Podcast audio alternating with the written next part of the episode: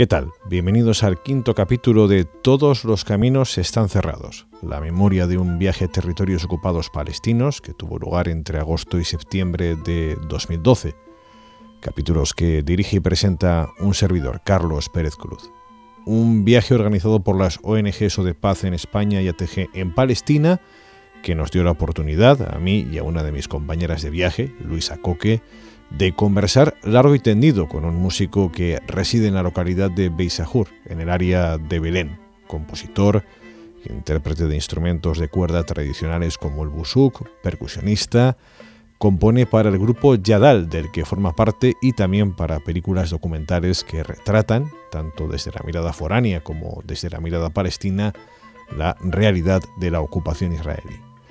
Por delante un tiempo de radio hecho desde la pasión la misma que titula el tema que en directo nos ofrece el grupo Yadal de nuestro invitado Wasim Casís.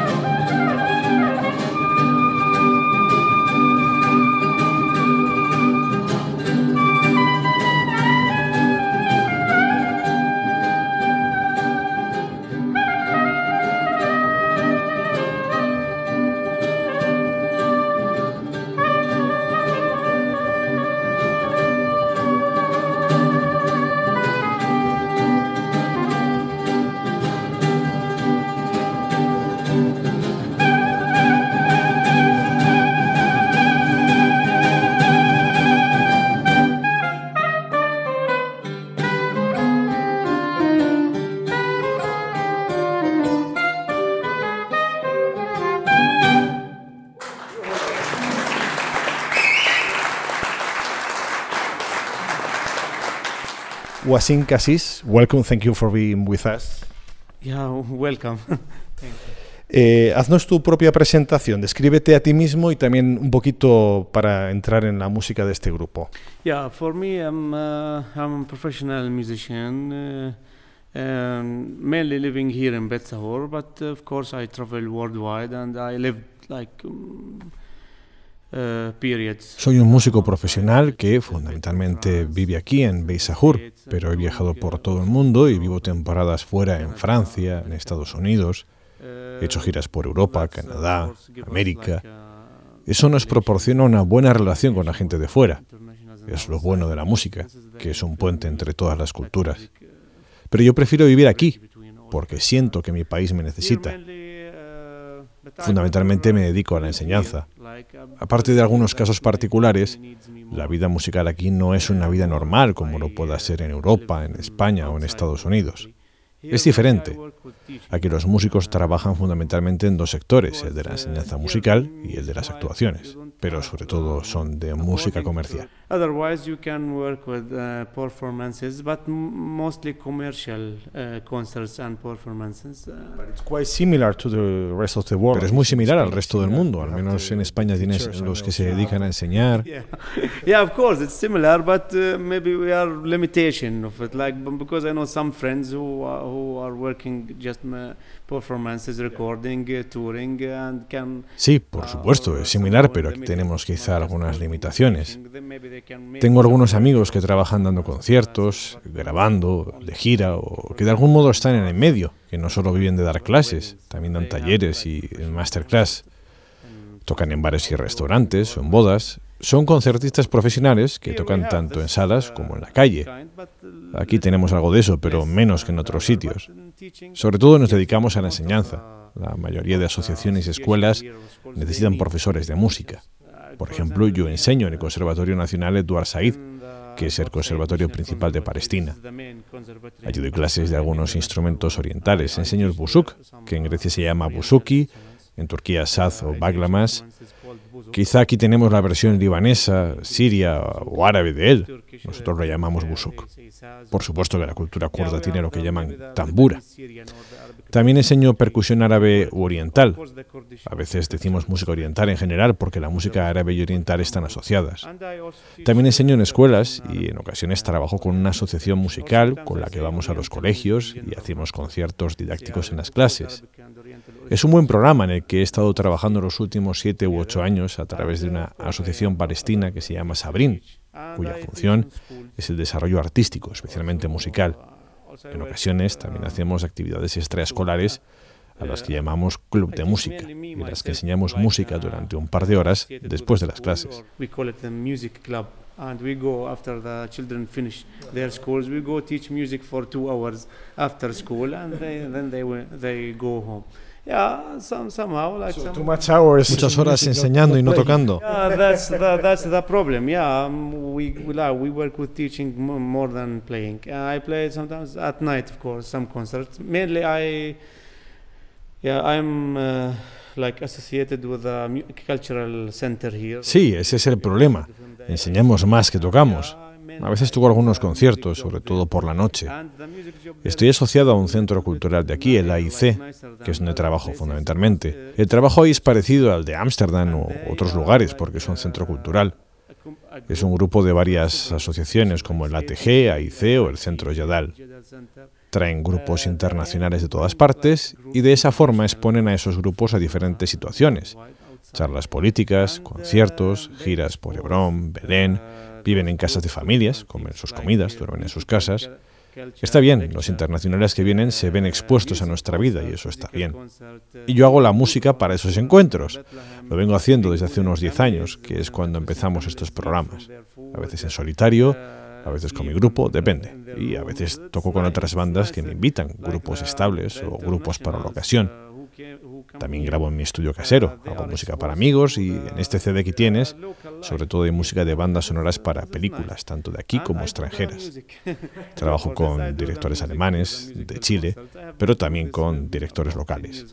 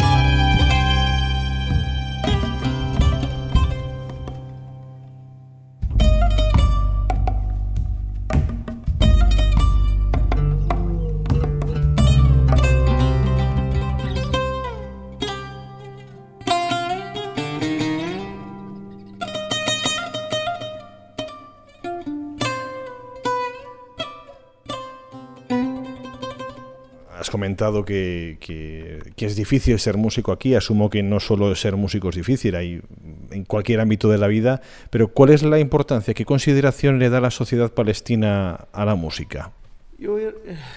when you listen like uh, a nation or uh, people without music means like a nation without culture uh, this uh, phrase or this uh, I have been hearing it since I was child. Una nación un pueblo sin música significa una nación sin cultura. He escuchado esto desde que era un chaval. Líderes o gente importante dice siempre en sus conferencias. Vuestra cultura la representa vuestra música. Vuestra música, danza, poesía, trajes tradicionales son lo que hacen que un país esté vivo. La cultura, la música, la comida, la ropa, la historia. Y la música es parte de nuestra historia y de nuestra cultura, así que tenemos que conservarla, salvarla y tenemos que sobrevivir para mantener viva nuestra música. Especialmente el folk, la música tradicional. Ahora hay mucha gente que no le presta demasiada atención a la música tradicional, pero si veo lo que pasa afuera, por ejemplo, ayer tuvimos un taller con un grupo italiano que estaba de visita, yo ejerzo de supervisor musical, y empezaron tocando su música folclórica, y fue de ella de donde empezamos. Eso es lo que mantiene tu cultura viva. Puedes empezar de tu tradición y después ir más allá, de tu música a la de otros países. Pero en todo caso, debes mantener viva tu música. Tienes que salvaguardarla. But uh, I mean, you have to keep your music alive. You have to save it. En España suele suceder que cuando uno dice que es músico, la siguiente pregunta inmediatamente sea, bueno, sí, además de músico, ¿qué? Y en ese sentido, eh, ¿se considera aquí la profesión de músico? ¿La gente considera que es en sí misma una profesión? Oh, this is a, this is nice question. It, it, it depends. Uh, some people respect you a lot and they respect what you are doing and they respect what, what means if you are a professional music and other people know looking for it that you are maybe making some entertainment. Esa es una buena pregunta. Bueno, depende. Algunos te respetan mucho, respetan lo que haces y lo que significa ser un músico profesional y otros no. Consideran que simplemente los entretienes. Que toques para ellos mientras beben y comen, solo por diversión. Y a otros no les preocupa para nada. Últimamente siento que la gente considera la música, le presta más atención. Hay una concepción de la música más fuerte que antes. Por ejemplo, en el conservatorio. Hay más gente que quiere que sus hijos aprendan música, que vayan al conservatorio. Y algunos padres se sienten tristes si sus hijos no tienen talento e intentan probar. Si un instrumento no les va bien, pues prueban con otro. Si mi hija o mi hijo no son buenos con la darbuka o con la percusión árabe, bueno, pues quizá puedan probar con el piano.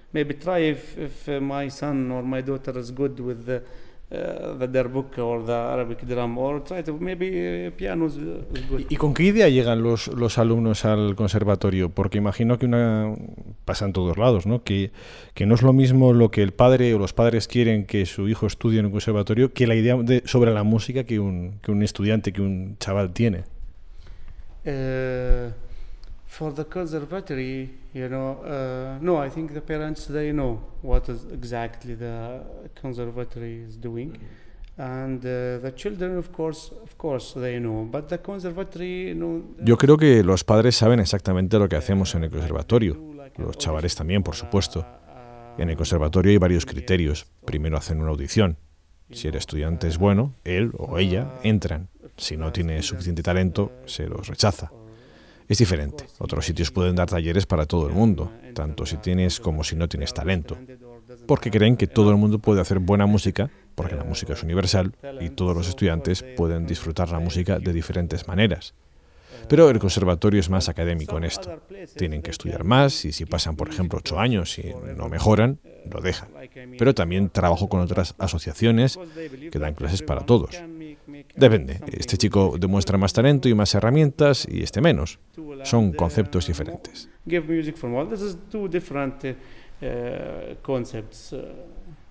regarding this. Going back to the school, but you were saying in the beginning that you're teaching school. Volviendo al colegio del que hablabas al principio, ¿es una asignatura obligatoria la música? Yeah, some schools yes.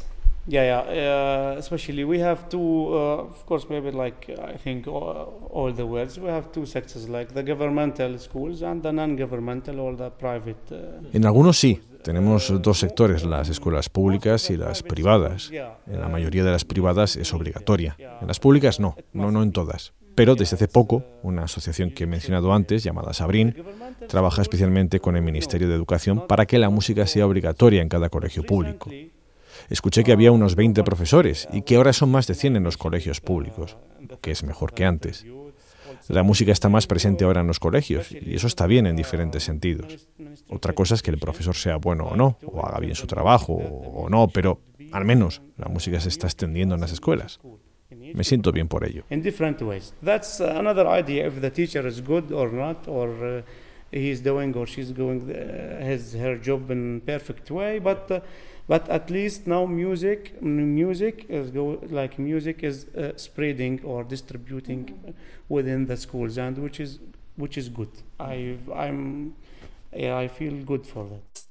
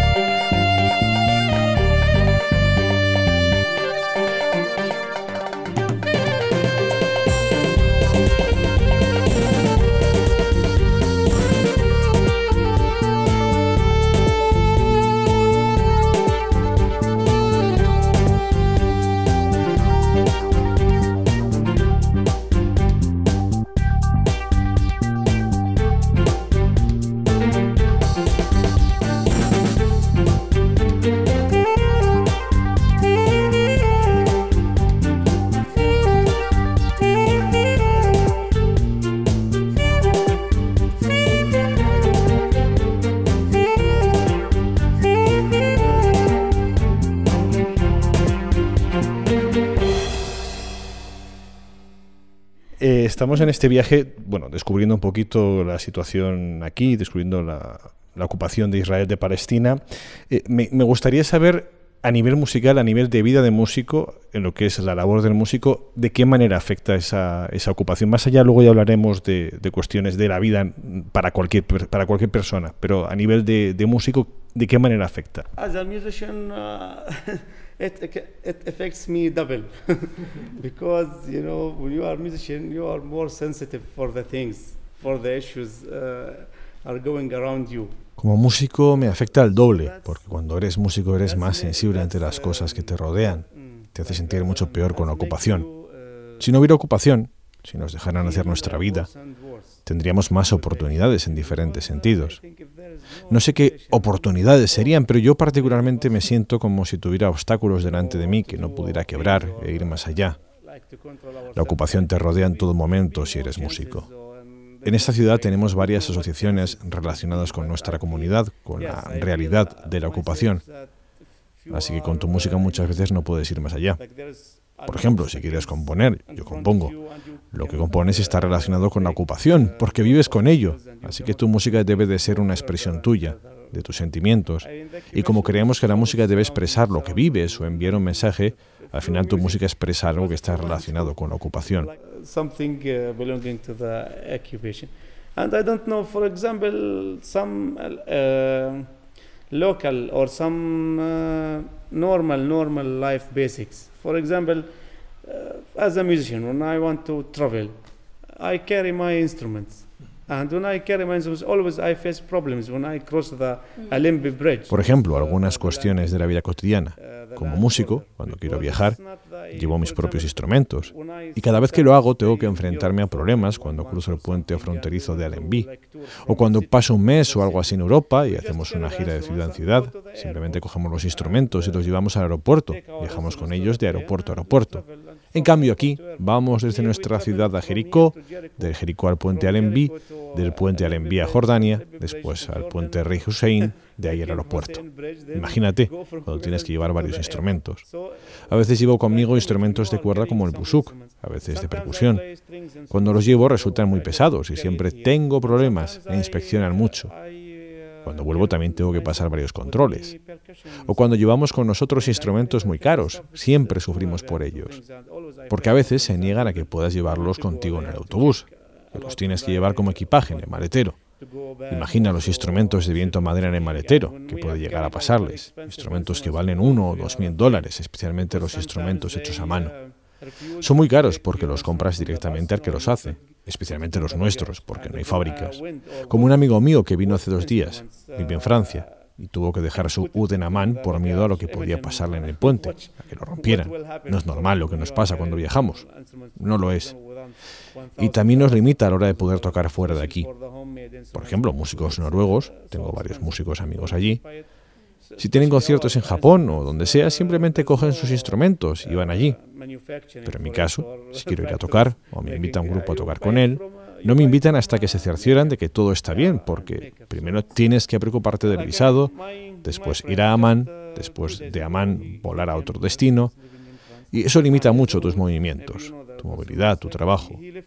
Tienes muchas limitaciones. To, to go to Amman, then from Amman they have flights from Amman to the, dest- the second destination. So this is this is make so so many limits to your uh, I mean to your move, to your moving, to your uh, to to to, to mobile, yeah, to your job.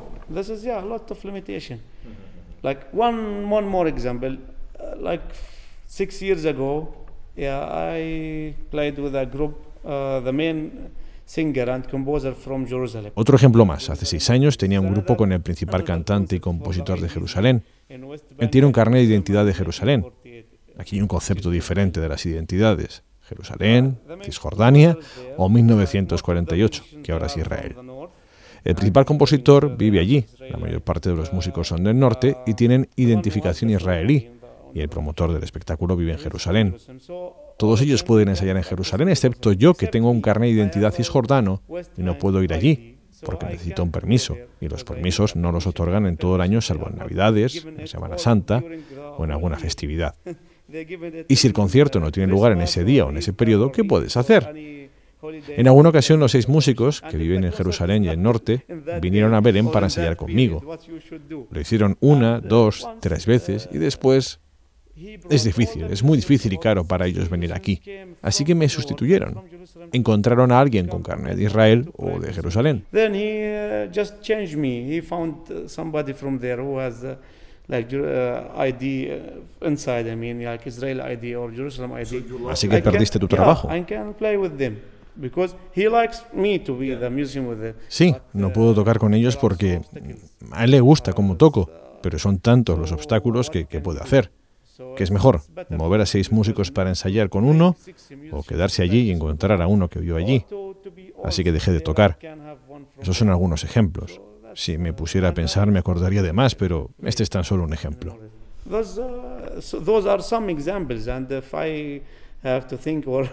Remember, I will find more. But this is just one example.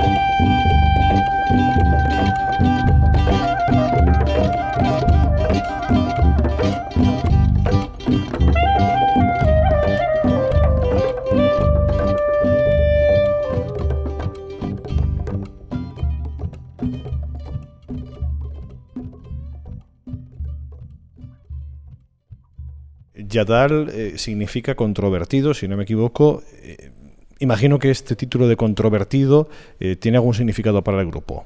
Yes, because the, since we started our music, uh, one friend he he put this name for us. He listened to me and my friends the music and he Sí, cuando empezamos a tocar nuestra música, un amigo nos puso ese nombre. Nos escuchó y eligió el nombre porque encontraba que la música era controvertida. Mezclamos la música oriental con la occidental, el ud con la guitarra, la guitarra con el saxo, darbuka con guitarra baja. Fusionamos no solo los instrumentos, también los estilos musicales. Puede haber una controversia en la mezcla de unos y otros instrumentos y también en los estilos. A veces mezclamos lo oriental o árabe con el espíritu del jazz o del flamenco o de la música gitana. Así que el estilo musical sale de esta manera. that's the music style. So the music style uh, like uh, uh, came out like this. Uh, yeah. Así que es una forma de asumir la crítica ya desde el nombre del grupo, ¿no? La crítica que vais a recibir. no, it's like De hecho, empezó todo por un centro cultural que se llama Yadal Cultural Center, así que de alguna manera ligue la música al centro. Queremos que el centro sea controvertido, que todo, la música, la cultura, los textos, todo ha de ser controvertido. Hay que mezclar esto y lo otro.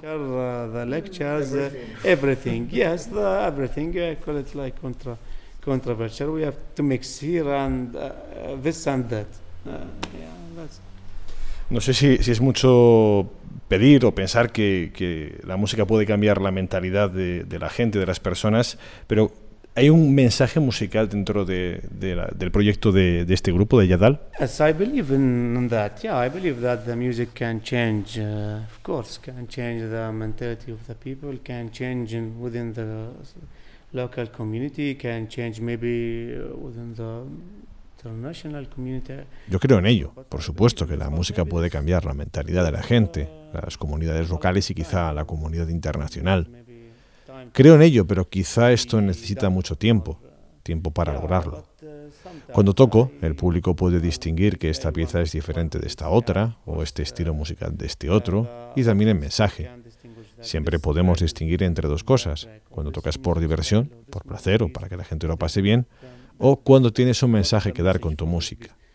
Con el grupo Yadal llevamos un mensaje. En un tema podemos hablar de la vida, de lo que pasa en un checkpoint, por ejemplo, o lo que pasa en el ánimo de los palestinos. Se puede tocar lo que siente una persona por razones económicas o sociales. Siempre trato de asociar mi música con la realidad. Creo que cada música tiene un mensaje y tienes que acercar ese mensaje y dejar que llegue a la gente. Quizá necesite tiempo, en un concierto quizá cinco personas entiendan, en otro quizá diez y tienes que seguir tocando y tocando.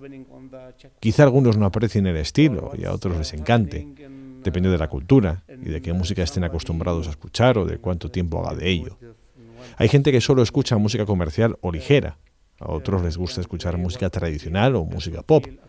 A otros no les gusta la música árabe y a otros escuchar jazz, rock o música clásica.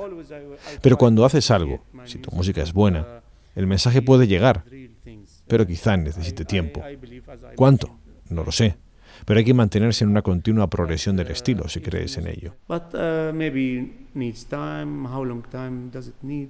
I don't know, but I think you have to keep uh, progressing uh, in your style uh, on it. Puedo imaginar que, que, una música vocal, al fin y al cabo, una letra es más directa en el mensaje. Si no me equivoco, trabajáis música instrumental. Eh, ¿Qué ventaja y qué desventaja tiene trabajar música instrumental de cara a ese mensaje para la audiencia? That's nice, very nice question because uh, I wanted to continue regarding this issue about the, the vocal and uh, the instrumental, the singing. Uh, the Arabic culture in general are depending on the vocal. Because the, the poem started before the music. Esa es una muy buena pregunta porque quería seguir con esta cuestión acerca de la música vocal e instrumental. La cultura árabe depende por lo general de lo vocal porque el poema fue antes que la música. Nuestra música depende del poema. En el pasado nuestros poetas comenzaron a recitar poesía, después a bailar y más tarde a crear la música. Así que ahora a la mayor parte de la gente le gusta escuchar a un cantante más que escuchar música instrumental. La música instrumental es una cultura nueva en nuestra comunidad. Por ejemplo, con nuestra banda Yadal puedo traer a un cantante profesional con una gran voz que cante los grandes éxitos de la canción árabe y alguna buena canción nueva, y así Yadal, en quizá un año, sería un grupo muy famoso. Pero cuando eliges el otro camino, el otro camino es más largo, porque la música instrumental es una nueva cultura para nosotros. Cuando haces tan solo música instrumental, no toda la gente la puede apreciar o disfrutar con el estilo. A veces, si tocas una canción famosa, aunque solo sea en versión instrumental, funciona mejor que si tocas las propias composiciones. En Yadal, por ejemplo, tocamos una canción muy famosa y como la gente la conoce, se pone a veces a cantarla y a bailarla, porque la gente la siente y siente que es parte de nuestra cultura, cantar y bailar. Es lo que llamamos la dabka, el folclore del baile y la danza que es parte de nuestra cultura. Cuando interpretas algo que forma parte de tu cultura, es cuando consigues más aficionados, más oyentes. los conciertos meramente instrumentales son algo nuevo.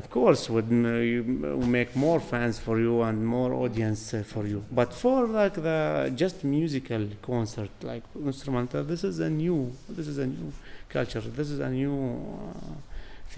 our. Y por experiencia habéis comprobado que, ese- que esa música instrumental, eh, em, aunque tenga un título, aunque incluso pueda ser explicada en los conciertos, eh, llega, llega al público como un mensaje concreto o, o el hecho de ser instrumental hace que la imaginación se abra ¿no? y que cada uno pueda darle su propia interpretación. both uh, both like both can be uh, this and that um, for the instrumental music you can express more because uh, the singing or um, it's direct you have lyrics you have music you have melody and of the building the structure of the music it's different the arrangements Ambas cosas. a través de la música instrumental arrangement puedes expresar más porque el canto es algo directo. Tienes letra, la música, la melodía y los arreglos de la música son diferentes cuando tienes un cantante. Tienes al cantante, tienes la letra. La gente puede coger el mensaje directamente de las letras. Puede quizá apreciar la melodía. Pero cuando haces solo música instrumental, por supuesto la simbología es mayor. Por ejemplo, si compones una pieza titulada Woman at Checkpoint, entonces la gente escuchará lo que quieres decir en esa composición. Cuando escuchan una música de danza gitana, o cuando un tema lleva en el título la palabra roto o algo así. Entonces escuchan el mensaje.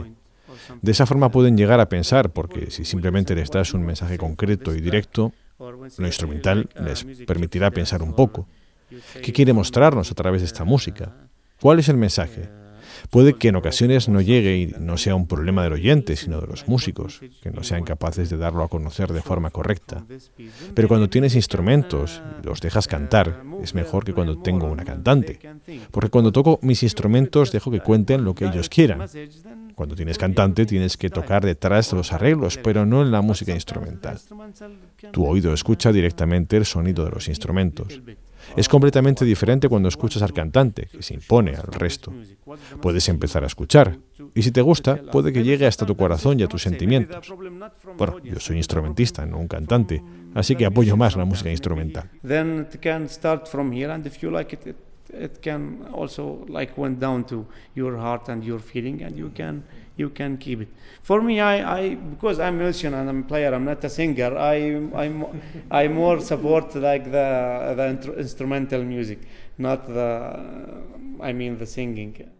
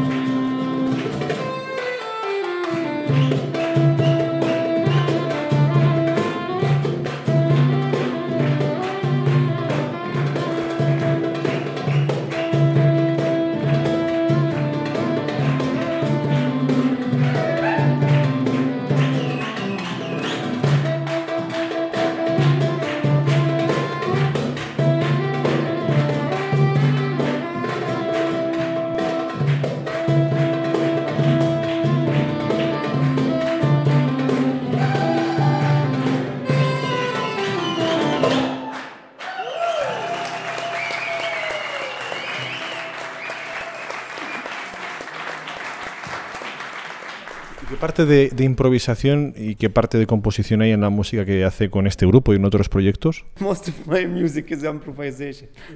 yeah, yeah. For me, especially, I de I depend uh, like uh, a lot on the improvisation. La mayor parte de mi música es improvisada. Dependo mucho de la improvisación. Cuando improviso y algunos amigos escuchan, me dicen, está bien, pero improvisas demasiado. Más que simplemente tocar la melodía. Algunos amigos que aprecian mi música me dicen, tus melodías son breves, tus improvisaciones largas. Está bien, pero tienes que hacer la melodía más larga y acortar la improvisación. Pero esa es mi forma de hacerlo. Me siento más yo mismo improvisando, es parte de mi cultura. La música árabe o oriental está basada en gran parte en la improvisación.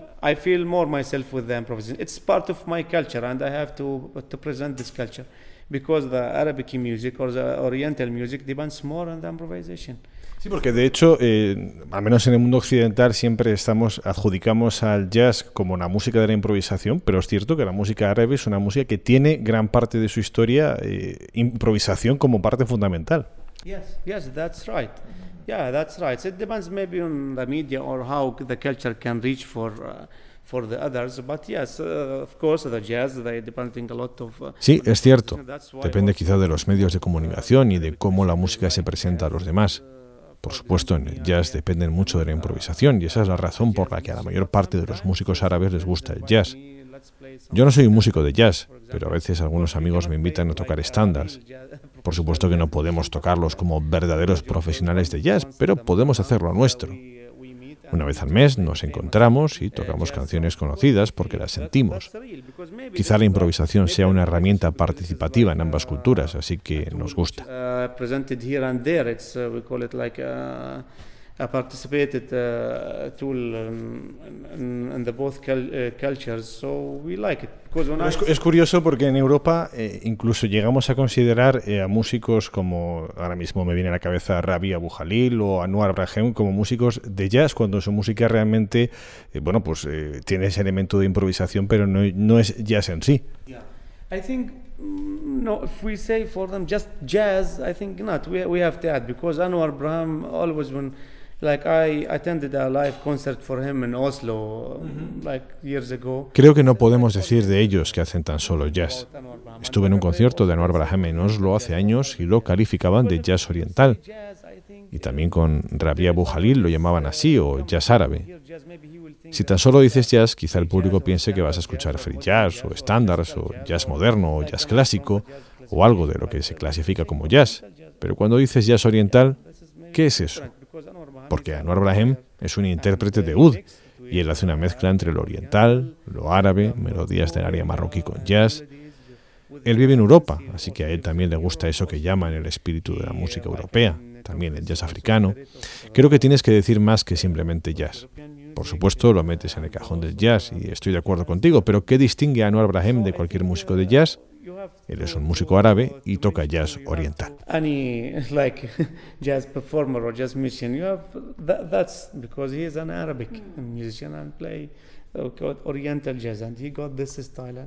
¿Se puede hablar de una escena musical palestina?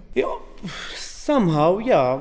There is there is some like or in maybe not on the in the past, maybe or 20 years Sí, de algún modo sí. Quizá en los últimos 20 años. Algunos músicos entonces empezaron a dar forma a una escena musical palestina. La música palestina forma parte de la música árabe y la música árabe forma parte de algo mayor que es la música oriental o la música del este en general. Y, por supuesto, en las pasadas décadas hubo algunos intercambios entre las regiones árabes y las persas, las turcas, de modo que hay mucha mezcla. De las capitales de estas áreas empezaron a mandar a sus científicos, a sus músicos de aquí para allá, desde Irán, desde Arabia, de Damasco, de todas esas áreas. Podemos decir que en la historia moderna algunos músicos empezaron a dar cierta distinción a la música palestina. A veces cuando dices que algo es tradicional palestino, cuando escuchas algo y te dicen que es tradicional palestino, puede suceder que vayas al Líbano y que la misma canción te digan que es una canción tradicional libanesa. Y si vas a sería lo mismo.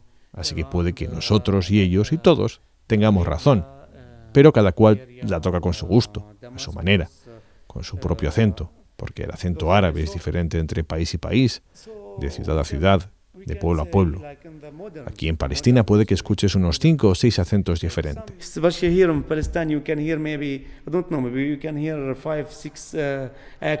From uh, from city to city or from town to town. So I I I feel yeah some uh, like um, maybe if I want to talk more about an experience, maybe you can take a Sabrina group experience. You can search for Sabrina. Sabrina, I worked with them as an association and also as a group, but I joined the group like recently. Te puedo hablar más de nuestra experiencia, de la experiencia del grupo Sabrin. Trabajo con ellos en su asociación y también como grupo, aunque me uní recientemente.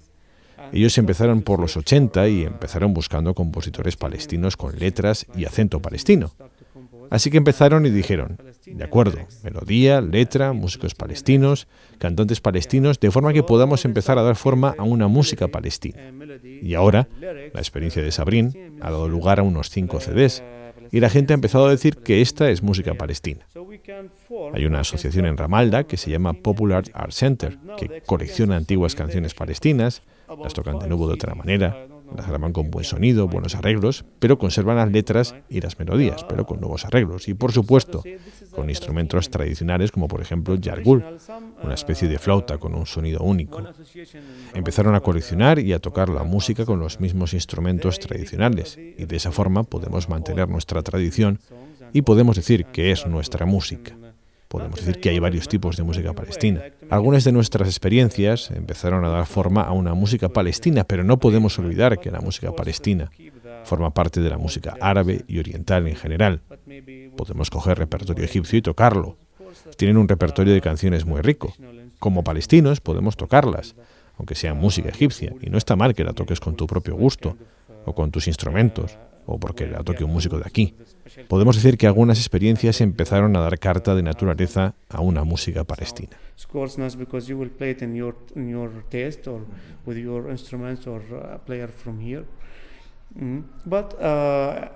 I, think some uh, experiences, some experiences, we can say they started to present Palestinian music.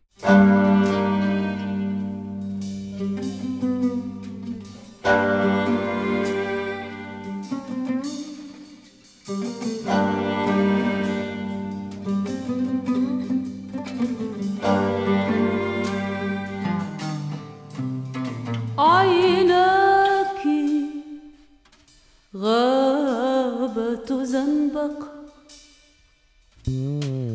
تحت الغروب.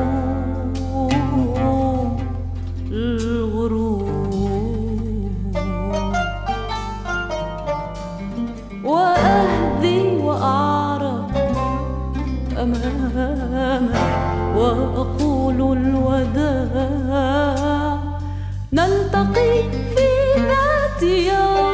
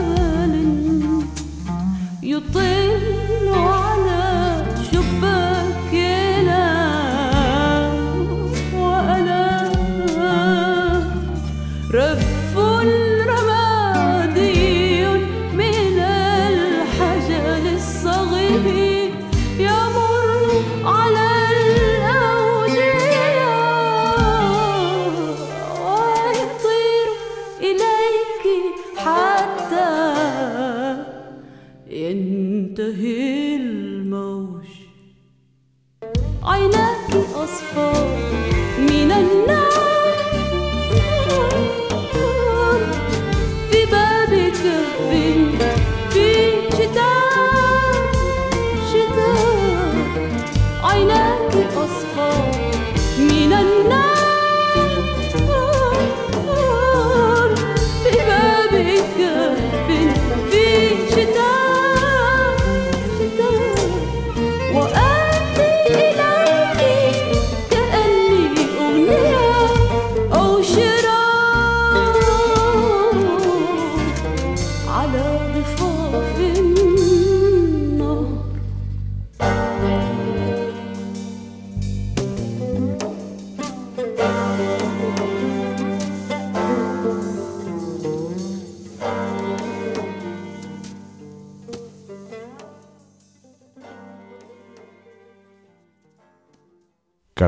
De un exiliado es el título de esta composición, de este tema que acabamos de escuchar, que forma parte de un trabajo del año 1994 del grupo Sabrin, del grupo del que nos hablaba nuestro invitado Wasim Cassis, disco bajo el título de Here Come the Dubs. Hasta ahora la música que ha ido sonando durante la conversación en este capítulo de Todos los caminos están cerrados forma parte de los proyectos del grupo Yadal de Wasim, tanto de una grabación que contiene básicamente bandas sonoras del propio Wasim como de algunas tomas en directo de Yadal. Seguimos escuchando la conversación con Wasim Cassis.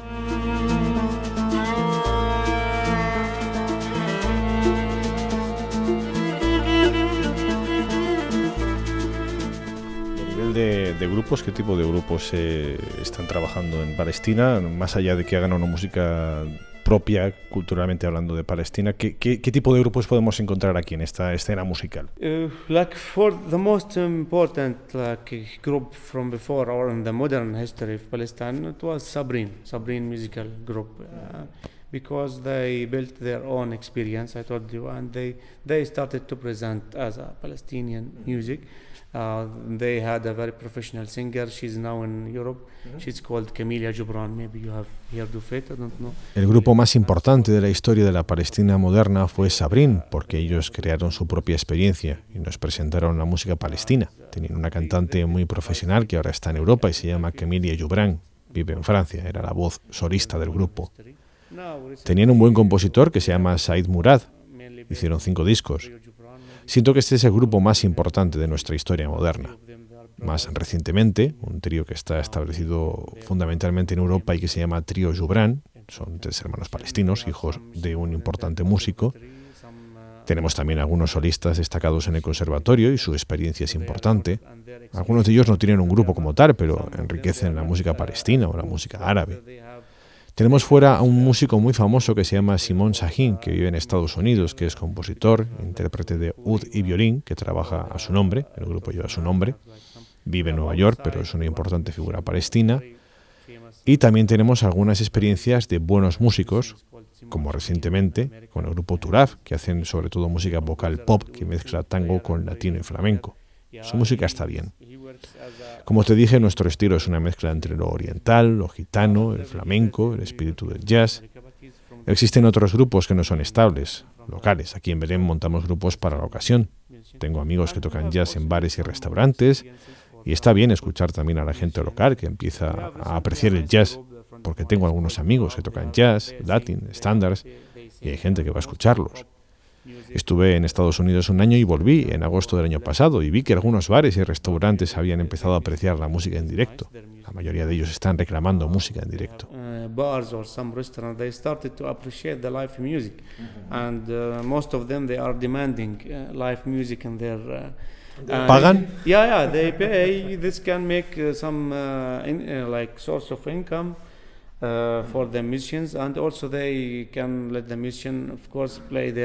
Sí, pagan. Esta puede ser una fuente de ingresos para los músicos y también permite que los músicos toquen su música.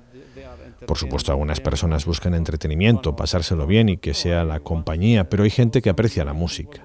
Esto también pasa en Europa. Cuando voy a Europa también me gusta ir a un club de jazz, sentarme, beber una cerveza y escuchar una jam session. Esto no resta respeto hacia el músico. Si te sientas y no haces ruido, si miras y lo respetas, pienso que no es irrespetuoso.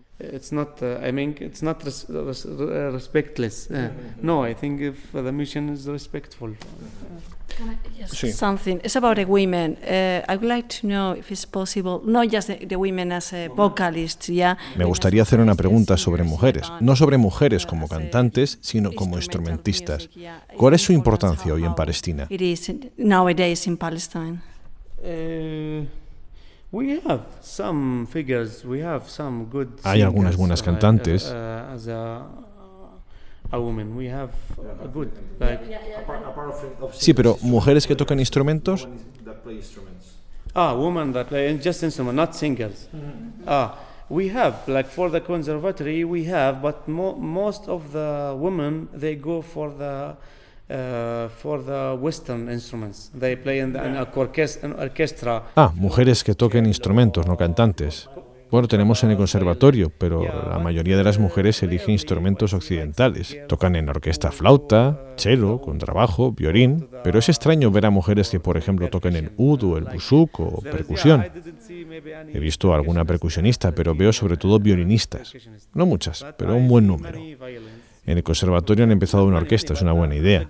Yo tengo dos o tres chicas que están estudiando busuk y mi colega, el profesor de UD, tiene también tres o cuatro, pero tiene más el de piano o el de violín. No sé por qué eligen sobre todo los instrumentos occidentales, o quizá crean que los instrumentos árabes son para chicos. En el pasado vi algunas grabaciones de intérpretes femeninas de UD y de Kanun. En el área de Nablus, al norte de Cisjordania, tienen un tipo de tradición similar a la de Damasco. Yo recibí algunas clases privadas de UD en Damasco. Me enseñaron el UD, algunas escalas árabes, el makam árabe.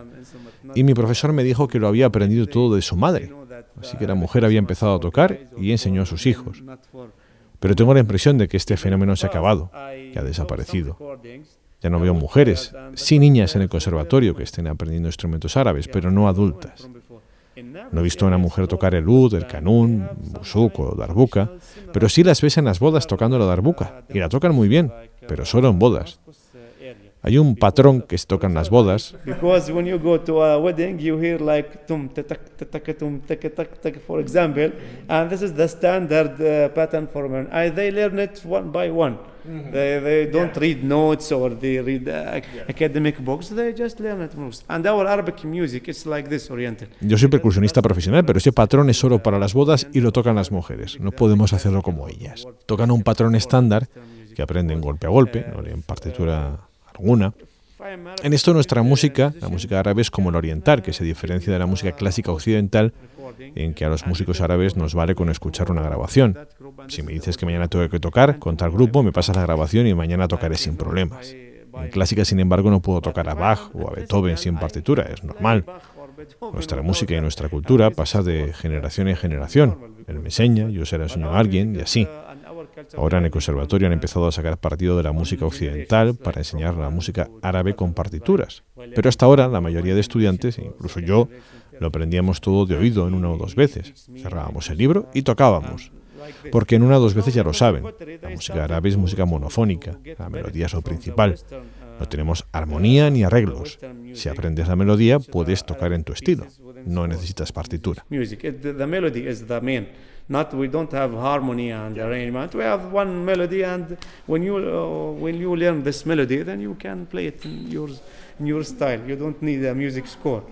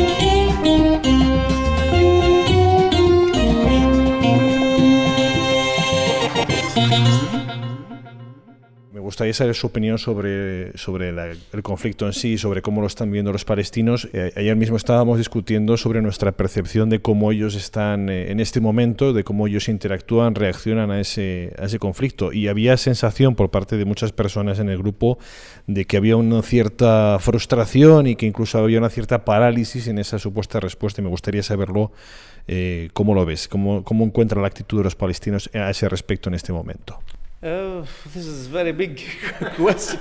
that question needs. Uf, esta es una pregunta enorme que necesita días para ser respondida. uh, but in brief, I can say uh, no. Um, there is uh, there is unfair or uh, non-equality between the Palestinians and the Israelis here. En breve puedo decir que hay algo injusto, que no hay igualdad entre palestinos e israelíes. No quiero hablar en términos políticos, puedo hablar en calidad de una simple persona, de qué necesitan ellas. Por ejemplo, leí hace un par de días en un periódico que el gobierno de Israel había dado muchos permisos para los musulmanes en Ramadán, para que pudieran ir a Israel. Algunos periodistas fueron y filmaron a palestinos en la playa de Tel Aviv, en la de Jaffa. Nadaban y se lo pasaban bien. Y les hicieron algunas entrevistas y alguno de ellos llevaba 10 años sin ver el mar. Desde que nací no he vuelto a ver el mar y el mar es precioso. ¿Por qué cogéis toda la tierra y no dejáis nada para nosotros? También tenemos derecho y deseamos ir al mar. Lo merecemos, poder tumbarnos en la playa y disfrutar con ello. A veces, cuando consigo el permiso para entrar, después vuelvo triste. Por ejemplo, estuve con mi hijo hace tres años, porque una o dos veces al año tengo permiso para llevarlo al zoo o a la playa. Por supuesto que él no se entera de nada de esto y vuelve feliz mientras yo vuelvo triste. Nos dejan en este área como si fuera una gran prisión. Construyen asentamientos, también colocan checkpoints. Ni siquiera nos dicen, tomad este área, que es el 22% de la Palestina histórica. Incluso a pesar de eso, construyen asentamientos y ponen checkpoints y se adjudican el 10% de ese 22%. ¿Por qué? Es injusto. ¿Por qué? Yo voy a Europa y veo que la gente vive con normalidad y tienen derecho de hacer lo que quiera. Al menos no digas, somos dos naciones y estamos peleando por ello. No, no, eso no es verdad. No somos dos naciones. Somos un Estado que está bien reconocido por todos los países del mundo, que aparece en los mapas. Si buscas en Internet una lista de países lo podrás encontrar. Y después tienes a una nación que se ha extendido por todas partes, que está en la diáspora. Palestinos aquí, palestinos allá, palestinos en Europa, palestinos en Siria, en Jordania, esparcidos por todas partes. En una ocasión me encontré en un teatro con un palestino que quería casarse y toda su familia estaba afuera. Llamó a su padre que estaba en Irak y le dijo que no podía ir, que le resultaba muy difícil. Llamó a su tío en Siria y le resultaba difícil. Llamó a alguien en Alemania y al final no encontró a nadie que pudiera participar en su boda. Esa es la naturaleza de los palestinos, que están por todas partes. No estamos juntos como una familia. Allá donde vayas, encontrarás a un palestino. Because those are the, naturality of the Palestinians. They are spreading everywhere. They are spreading everywhere. We are not uh, together as a family. You find uh, you, wherever you go, you find you find Palestinians. And now, why you take at least if, if you if at least you ha- you have to end the occupation. This is uh, this is I mean. Uh, this for sure has to be done. You have to finish the occupation, then we can talk. How can we live together, or how can we uh, build the future? Al menos tienen que acabar con la ocupación, tienen que hacerlo, tienen que terminarla. Y después podremos hablar de cómo vivir juntos o de cómo construir el futuro. Pero primero tienen que sacar de aquí todos estos obstáculos o esas cosas que hacen que me sienta frustrado y deprimido. Tienen que llevarse todo eso. Tengo un coche y no puedo ir al norte a visitar a un amigo o ser libre de moverme por toda Palestina. No, nos ponen en un área y se lo llevan todo. Cuando alguien te pregunta, ¿por qué rechazas la normalización? Porque la normalidad es de esta manera, que vivimos bajo una ocupación. Tenemos a la autoridad palestina que es muy débil y no puede hacer nada, tiene muchos obstáculos, las ciudades están aisladas, no hay conexión entre ellas, no hay manera de crear un Estado. Y esto es lo que llaman normalización, esto es lo normal. Para extranjeros como vosotros puede que parezca normal porque estamos juntos. No, la normalización es esto. Todo el mundo debería saber cómo vivimos. No se trata de ir los palestinos y los israelíes juntos diciendo queremos paz. De acuerdo, pero ¿qué paz? Con los músicos a veces tienen como objetivo normalizar la situación para que trabajemos con israelíes, para hacer talleres, conferencias, conciertos donde puedan poner el cartel de palestinos, israelíes, franceses, españoles. No culpo a los europeos, sé cómo piensan. Piensan que así nos acercan y que se puede solucionar. No. Una vez yo estaba invitado en Austria, me habían invitado como compositor, toqué con un grupo clásico que interpretó una pieza mía. Me senté con una parlamentaria europea y me decía, sí, tiene que haber dos estados, Palestina e Israel. Tenemos palestinos, israelíes, gente de diferentes países, tenemos que trabajar juntos. No, tu discurso está bien, pero la realidad es diferente. La vida real es diferente.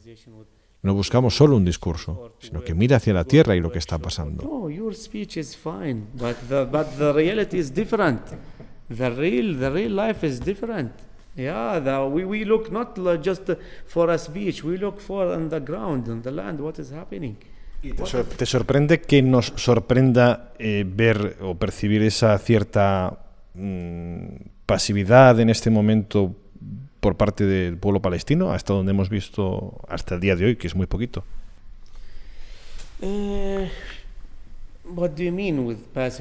Not. ¿A qué te refieres con pasividad? ¿A que no estamos resistiendo o luchando contra la ocupación? ¿A qué te refieres con pasivos? ¿No estamos haciendo nada? ¿Eso es lo que quieres decir?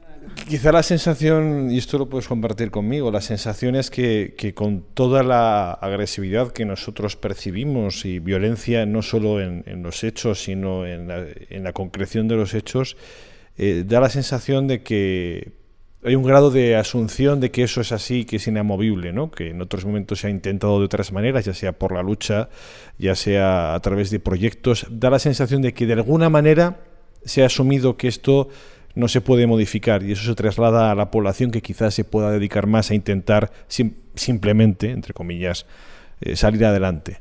I think I don't know if I'm right or not, but I'm not a polit, uh, you know, a po- politician uh, man. Uh, but uh, if I can analyze, uh, make analysis, I can say because now there is something is going around bigger than. Creo, no sé si me equivoco o no, no soy político, pero puedo analizar que ahora hay algo alrededor que es mayor que el tema palestino y que es lo que está pasando en Siria. Antes Túnez, Libia o Egipto. Ahora lo que está pasando en Siria puede cambiar todo el mapa aquí en el Medio Oeste. En primer lugar, lo que llamamos o llaman primavera árabe, la gente dice que es una primavera árabe, y un famoso periodista egipcio que se llama Mohammad Hassanein el-Kal, que coincidió en el tiempo con un famoso líder egipcio de los 50, Abdel Nasser, dijo que esto no era una revolución, que no era una primavera árabe, que aquí estaban dando las llaves para una revolución. Esto es una revolución, aquí tienes la llave para que se la pases de un grupo a otro, de este presidente a este otro. Así que en Siria ahora Estados Unidos está implicado, Israel está implicado, Turquía, Qatar, Arabia Saudí, Rusia, China. Así que es una especie de guerra mundial en Siria. Un político me dijo hace unos meses, lo que está pasando en Siria es más importante que lo que está pasando en Palestina. Porque si Siria cae y los hermanos musulmanes lideran, y hay algunos movimientos políticos internacionales, entonces es probable que los palestinos nos hundamos poco a poco, porque la idea de un país árabe se habrá acabado, y entonces dirán que la solución es que hay que permanecer de esta manera. Control propio con algo de mayor movilidad, con más permisos. Esto es todo lo que podemos hacer por ti. Y si no lo quieres, esto es lo que hay. O si en Siria pueden resistir esta guerra contra ellos y con el apoyo de Rusia, Irán, puede que haya otro mapa para el Medio Oeste. Siria será fuerte, tendrán a Irán, a Rusia, y entonces desde una perspectiva política podrá haber una solución para poder mantener los grandes poderes, Estados Unidos y ahora Rusia. Porque antes Rusia era la Unión Soviética, y Rusia cayó y ahora de nuevo está arriba. Y ahora es la primera vez que le están diciendo a los Estados Unidos que no. Y esa es la razón por la que Estados Unidos se está volviendo loca con Rusia y China, porque no puede controlarlos. Porque económicamente Estados Unidos está endeudado con China, y China quiere dinero de los Estados Unidos, y ahora Rusia es un gran poder y una gran economía.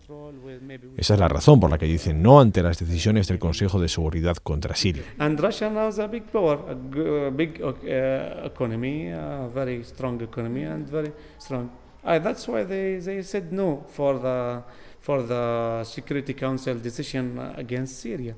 So I mean, they are now fighting in different ways in Syria because they want uh, Syria, they want to change the leaders, and they want to, to, to draw a new a new map. En Siria se está luchando de diferentes maneras porque quieren cambiar a los líderes y dibujar un nuevo mapa. Y esa es la razón por la que creo que la mayor parte de los palestinos se mantiene a la expectativa al respecto de lo que sucede allí.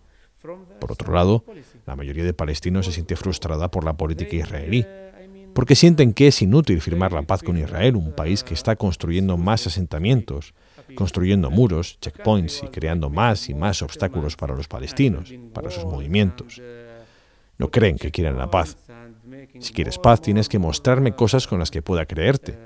Sí, tienes razón, los palestinos están pasivos, y no les condeno por ello, porque creo que están deprimidos y frustrados. Sienten que es imposible crear un Estado, porque en 1993 nos dijeron que el Estado se fundaría en 1998, y estamos en 2012. Eso me recuerda a un chiste de un gran cómico serio sobre un peluquero, porque se dice que los peluqueros hablan demasiado, es algo cultural aquí. Está cortando el pelo y es el año 2050 y le pregunta, ¿no se ha resuelto el problema palestino todavía? Dice, oh, está bien, estamos en 2050.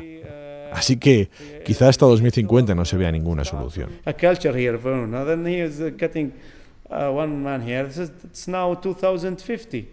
Uh, getting one man here. This is, it's now 2050. So they didn't uh, solve the Palestinian issue until now. He said, "Oh, it's enough. It's uh, 2050." So he put that until 2050. Maybe you couldn't uh, uh, see any solution for the uh, for the Palestinian issue. Yeah, I mean, for example, if I if put myself on the other hand, if if Israel, if they have so much supporting from the United States, and I lived in the United States, and I saw how most of the people support Israel because the media, because most of the Israel tiene mucho apoyo de Estados Unidos, y yo he vivido en Estados Unidos y he visto cómo la mayoría de la gente apoya a Israel, porque la mayoría de medios de comunicación están controlados por los lobbies judíos, quien controla los medios controla a la gente. En Europa también tiene mucho apoyo, no de la gente, pero sí de los gobiernos.